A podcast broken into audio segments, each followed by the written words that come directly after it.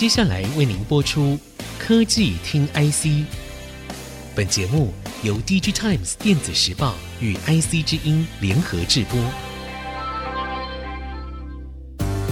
科技听 IC，掌握科技大小事，满足每一个求新、求知、求快的好奇心。这里是 IC 之音主科广播 FM 九七点五，欢迎收听科技听 IC，我是节目主持人何志忠。苹果自二零二零年开始，iPhone 不再随盒附赠充电头，也就是我们熟知的豆腐头。消费者对于这个策略褒贬不一，但是周边厂商却看到了新商机，其中快速充电便是急速窜起的代表性产品。谈到快充，就不能不提到最近半导体业界最热门的主题之一——第三类半导体。这当中，消费电子领域有机会最先普及的氮化镓 （Gallium Nitride） 受到各界的关注。那什么是第三类半导体呢？什么是 GaN？如何应用？这次很高兴，我们邀请到 DigiTimes 分析师王尊明 John 来到现场。John 跟我们的听众朋友打声招呼吧。大家好，John。那相信听众朋友最近常常听到第三类半导体，到底什么是第三类半导体？那什么是氮化镓 Gallium Nitride 呢？其实一般来说的话，第三类半导体或者是所谓的化合物半导体这一块，我们大致上还是脱离不了所谓的半导体的一个定义。是。那半导体的定义的话，一般来说，元素半导体跟化合物半导体大概也分成这两类。那元素半导体的话，相对来说是比较单纯的。元素半导体就是由元素单纯的元素组成。那如同我们比较知名的第一类半导体的话，像矽、鍺这样子的一个材料为主要。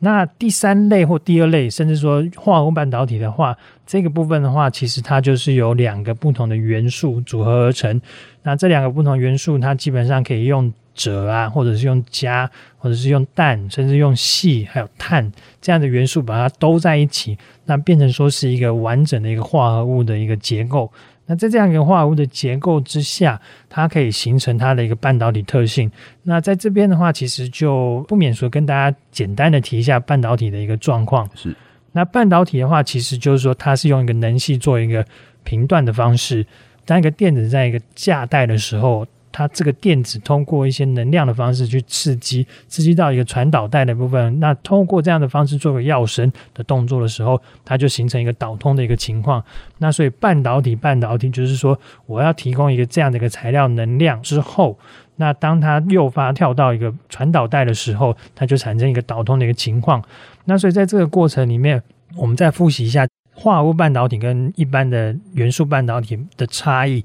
基本上两者差异是一样的，但是就是说它的整个的能系的架构的部分是有差异的。那以目前来讲的话，第三类半导体就是说像氮化镓或者是像碳化锡这样的材料，它的能系是比较高的。了解，这样我想跟您再请教一下，因为我们刚刚谈到了第一类、第二类跟第三类，其实有一个这样子一个分类的差别，能不能跟我们举例一下这三类当中有比较代表性的一些技术，是我们常常听到或者应用在我们的科技当中？是。那我们这边简单举一个例子好了，其实像我们一般使用这个手机，那手机里头的这个功率放大器，它的简称叫 PA。那 PA 这个材料的话，它基本上比较多是用在第二类的半导体。第二类半导体是所谓的生化镓这样的一个材料。那砷化镓这个材料，它基本上它有一些比较高频的使用特性，所以它在这个过程里面，它可以提供我们手机比较快速的这个传递的这个过程。了解，所以我们看到，其实第二类半导体像是砷化镓，其实已经用在我们的手机当中了，已经是一个算是还蛮普遍的一个科技。那我想再追问一下，Gallium Nitride 这个材料到底有哪些特性，使得它最近特别受到产业界的瞩目呢？这个的话，其实我们就要回到它最原本的这个材料的特性的部分。那其实我们刚才前面提到这个第三类半导体，它氮化镓的部分，它的能系普遍是偏高的。那还有其他的特性的话，像崩溃电场。崩溃电场的话，就是说一般你需要给它一个很高的这个电压的情况下，让它这个元件做一个烧毁的一个动作。那其实烧毁这个动作就去检测它的这个耐受度、耐用度。那其实它这个氮化镓这个材料，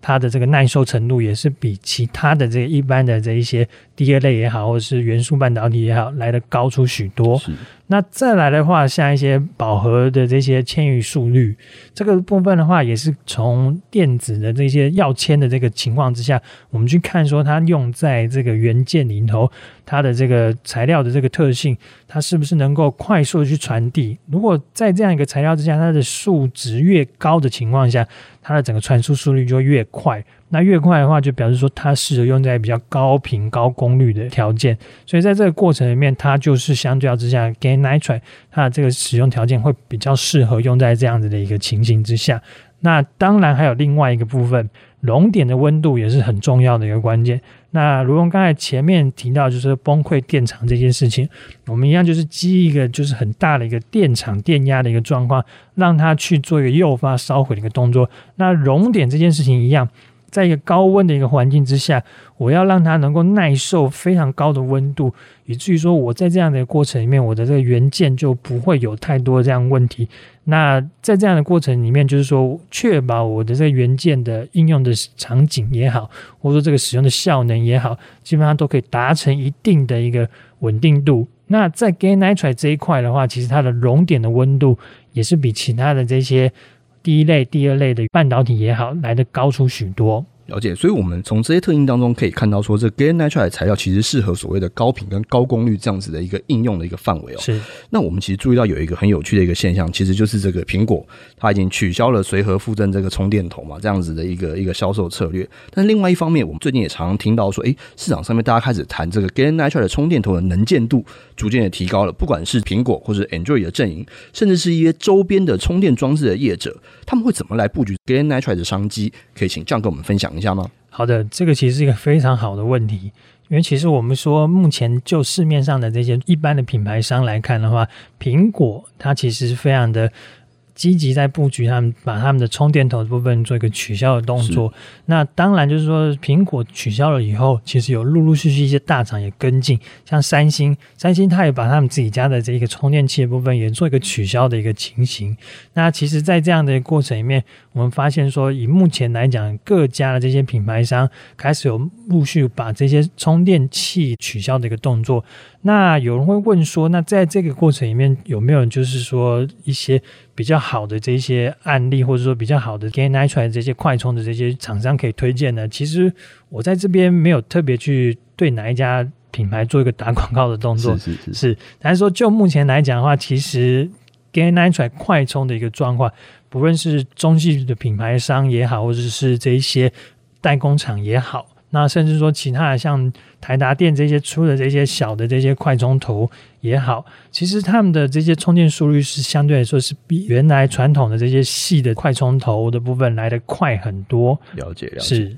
那我们预期未来有哪些的科技产品也有可能导入这个 gallium nitride 的快充？那么我相信这个听众朋友也很在意一件事情，就是它这个充电速度到底可以有多快呢？好的，其实这边的话，因为我在这个领域里面，呃，算打滚了一段时间。那在这一块里面，其实我也有试着用我自己的 gallium nitride 快充。那我在这一块里面，我大概尝试了一下，我发现我的这个充电速率确实有比以前我使用 silicon 的状况来的快很多。嗯嗯那快多少？那就先不特别讲，因为就是说那是一种感觉问题。因为就好像说消费者买了一个外套也好，但这个外套一定是要穿上去，你才能够感受到它的温度。所以变我们在这边也没办法仔细的跟听众讲说到底它的快速快多少，但只能说它的这个体验的效果，我个人来说是非常的满意。了解，所以其实呃，我们如果从这个使用者的角度来看，使用 Gaia Nature 快充的充电速度的提升是非常有感的。是没错，了解。好的，我们在上半段的讨论当中聊了一下什么是第三类半导体，什么是 GaN，也谈了一下包括苹果、Android 阵营，甚至是各大品牌业者的导入状况，也听到 John 深入浅出的专业解析。我们休息片刻，欢迎各位听众朋友再回到科技听 IC。下半段我们继续来聊聊 GaN 的竞争优势，以及如果要大量进入市场的话，会碰到什么样的问题。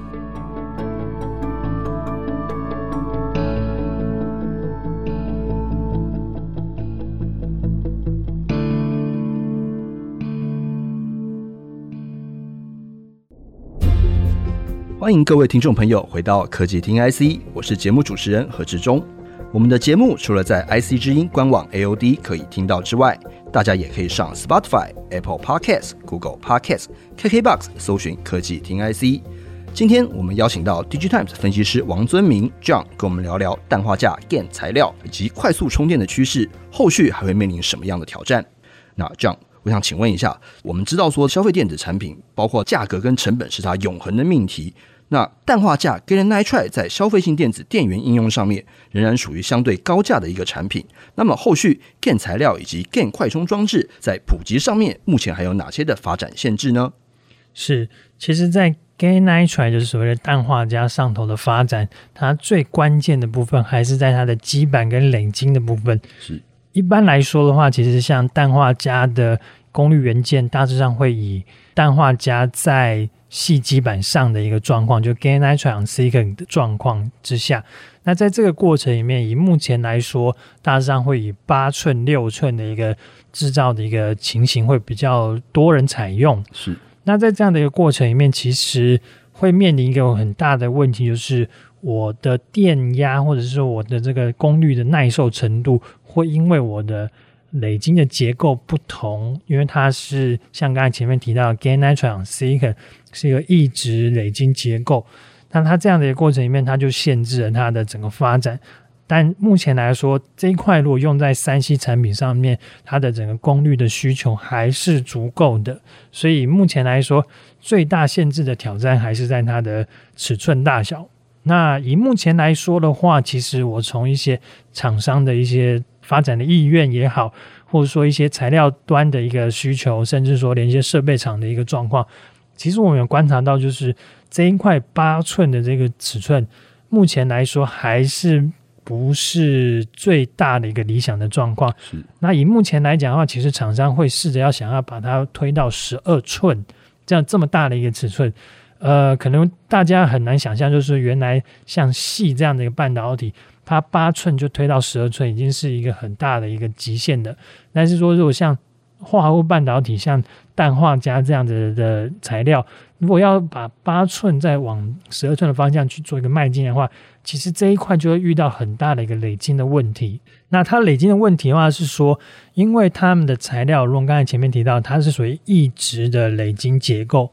那异质累积结构，它要去做一个累积的动作的时候，他就必须要去考量它它们之间的匹配度的问题，mismatch 的一个问题。那在这个过程里面，他就必须要去呃衡量这么多的一个状况之下，如果说把八寸做完以后，再往十二寸去做一个迈进的一个动作的时候，其实它就会变得非常的困难，因为我们知道说它的。状况之下，因为两个是不同材料的堆积，那如果说以这样的过程里面，我的尺寸做的越大，那它的整个的翘曲的一个状况，就是我像洋芋片一样，就是原来只是一个薄薄的一个圆饼的一个状况。那如果说在这个过程里面，它的整个应力，因为它们的结合度的差异，所以造成说它有一些翘曲的一个状况，弯曲或一个微笑一个曲线的一个状况。那这个过程里面，其实在十二寸的状况下，会变得非常的严重。所以在这个过程里面，要怎么去做一个克服？这个可能是后面这个大家要去试着要去思考的一个问题。但目前来说，确实有很多厂商、很多的业者有开始往十二寸做一个迈进的动作。那如果说当基板发展到十二寸，或者说磊晶发展到十二寸的时候，价格相较之下又可以再往下降。降许多，那在这个过程里面，氮化镓的部分会是慢慢做一个甜蜜点的一个产生，那陆陆续续会有更多的产品做这样的一个推动的一个情况。了解，其实我们知道说，像现行的手机的 PA，我们之前有谈到手机 PA，其实主要是在六寸的砷化镓晶圆代工厂去做的。可不可以跟我们的听众朋友解释一下，说六寸、八寸到十二寸，为什么尺寸越大，反而它的成本比较能够下降的呢？这个的话，其实就是从我们的元件的切割的角度去出发。那六寸它的整个切割的尺寸，假设我们用一定面积的元件做一个设定的话，那它六寸能够切的这个数量一定是比八寸来的少。那十二寸就更不用说。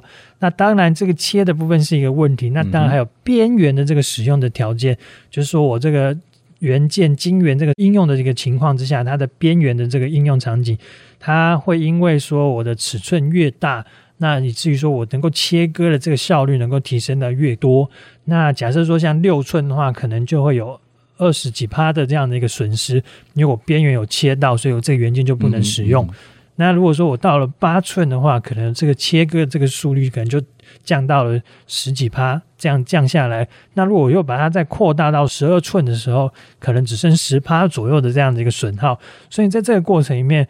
呃，不论是说它的元件的这个尺寸，不论是中性的元件也好，说边缘元件也好，尺寸越大，它能够使用的元件数量就会越多。嗯、那使用的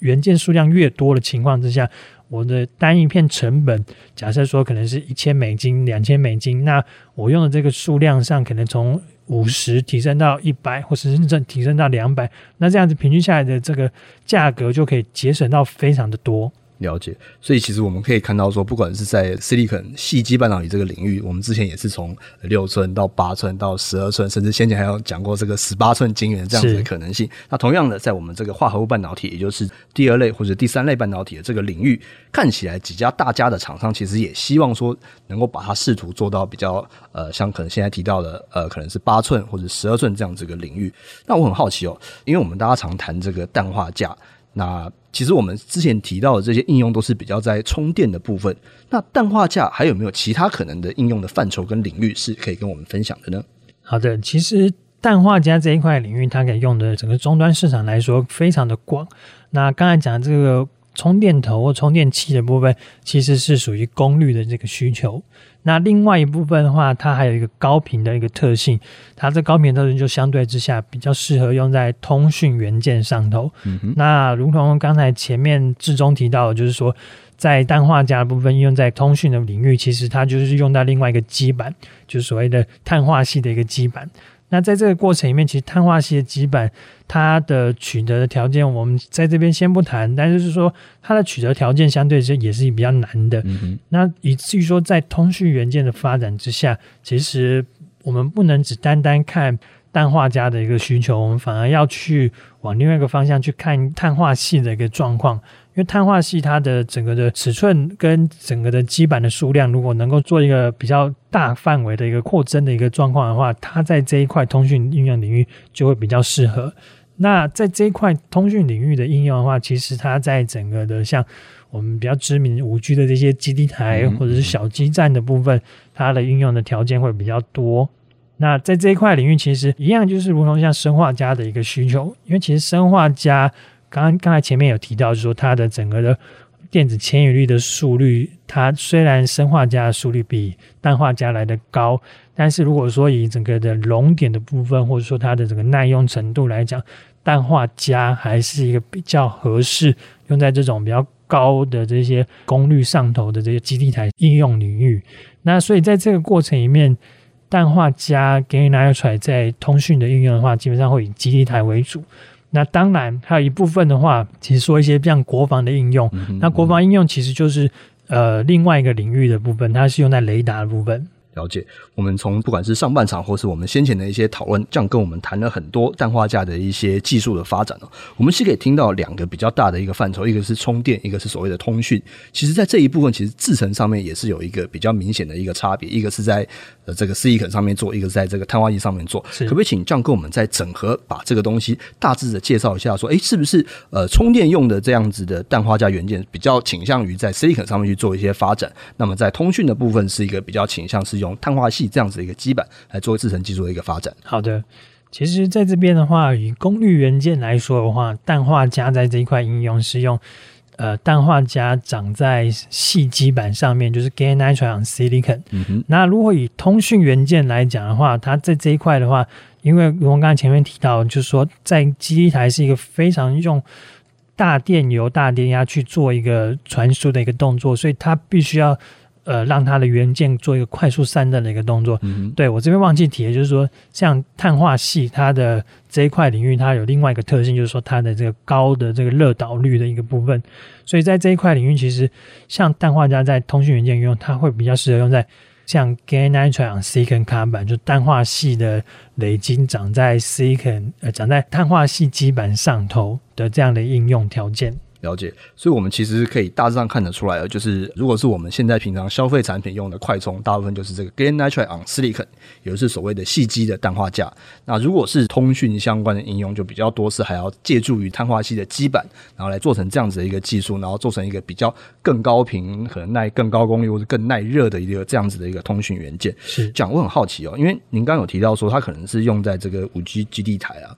那你也知道说，这个最近其实中美这个贸易战其实打得不可开交。如果是这样子的卫星通讯的应用啊，或者是基地台的应用啊，甚至是一些国防的应用，是不是就会牵扯到所谓的中美贸易战这样子的漩涡当中呢？呃，没错，讲的没错。这一部分的话，其实这样氮化镓它是一个很敏感的材料。那如同刚才前面主持人提到说，它可以用在国防这些卫星通讯上头。那国防的部分的话，其实像一些雷达的部分，甚至说像飞弹的发射接收器的部分，也是一个很关键的一个材料。所以在这一块领域里面，我们有发现陆陆续续，像中国的一些业者，他们有开始陆陆续续做一些推出他们自己家的产品。虽然不是用在军事上头，但是其实它的这样的一个需求，端有慢慢的看到有往军事的发展的一个方向。所以以至于说，像美国他们看到这样的一个趋势，他们渐渐的也开始做一些收敛的一个动作，嗯、把整个的产业开始做一些往自己国内收的一个状况。嗯、那不卖给你了，对，确实不卖给你了。那也有一些就是说，因为他们涉及到这样的军事敏感的，像飞弹的，刚才讲飞弹的部分、接收器的部分，所以在这个过程里面，中国如果说要在这一块里面做一个突围的话，那就必须要先去把他们家的沟通的这样通讯的接收器，或者也好，就是传输的这样的需求的这些产品端的这些应用，能够陆续把他们的效能往上提升。那美国部分的话，其实他们的限制是也有道理的，因为在这一块领域，其实相较之下，他们把他们的整个布局先巩固在一定的这样子使用条件之下，不让中国去做一个。接收的一个动作，或者说技术外流的一个情况，所以在这个过程里面，美国动作也是一个很值得玩味的一件事情。了解，今天我们从这个消费电子的快充谈到，真的是国防、军事、飞弹这样子的一个应用，这些都是第三类半导体，这是可能是 gallen nitride，也是氮化镓可能应用的一领域哦。那这样，我想请问你，目前各大业者都常常谈到电动车领域，为什么 gallium nitride 氮化镓跟碳化系 SiC 比起来，似乎并不是电动车领域的首选呢？好的，其实这个问题问得非常好，为什么？gallium nitride 氮化镓跟 C 跟 carbide 碳化系这一块，他们在电动车领域相对之下会有这么大的一个差异呢？其实这一个部分我们要讲回来，就是说它的元件的上游的部分，像磊晶跟基板的一个结构。那如同刚才前面提到，就是说像氮化镓的部分，它是用一个异质磊晶的方式，用 gallium nitride on silicon 或 gallium nitride on silicon carbide 的方式去做一个成长。那在这个过程里面，其实它要把它的功率要拉得很高，比如说超过九百伏，甚至超过一千伏以上的一个过程的时候，它的这样的一个结构就不适合这样子的一个元件去做一个使用的一个条件。所以在这样的过程里面，我们发现说，像 gallen nitride 它在车用的这个需求相对之下就会比较薄弱。那为什么就是说在这样的需求会比较薄弱呢？其实电动车或者说车用的这个市场，他们都必须经过严格的这些法规的认证，嗯、那也要通过一些政府的这些安规的这些呃严格的要求，所以它不是任何一个元件产品就可以把它放上车子的，它必须要通过这样的一个法规认证，才有办法放到车子上。那如果刚才前面提到，因为本身 nitride 就有这样子先天的一直累积的一个结构的一个特性，或者说结构的一个缺陷，那以至于说它用在比较大的这些电压范围或是功率范围的时候，它就不会那么适合用上去。那反而是用在 C 跟卡百的结构，它会比较容易做一个使用的一个条件。那 C 跟卡百这边简单跟大家说明一下，其实 C 跟卡百的结构大致上也是用累积的方式，但它是用同值的，用 C 跟卡百，C 跟卡百。那在这样过程里面，它就不会有产生像刚才提到一直累积的这样的一个应力的问题，或者说缺陷的问题。那反而是说，它在这样的的电动车的一个环境之下，它会比较合适做一个应用的一个条件。那在这样的过程里面，它的导入的情况就会比氮化镓来的好，那甚至说来的更有优势。好的，我们下次再来聊聊这个纯碳化系的应用的一个场域哦。那我们这次很高兴邀请到 DigiTimes 分析师王专明 John 聊聊第三类半导体 Gallium Nitride 快充的趋势、材料的优点以及后续可能面临的挑战。我们谢谢 John 的专业分享，我们下次见，拜拜，拜拜。本节目由 DigiTimes 电子时报与 IC 之音联合制播。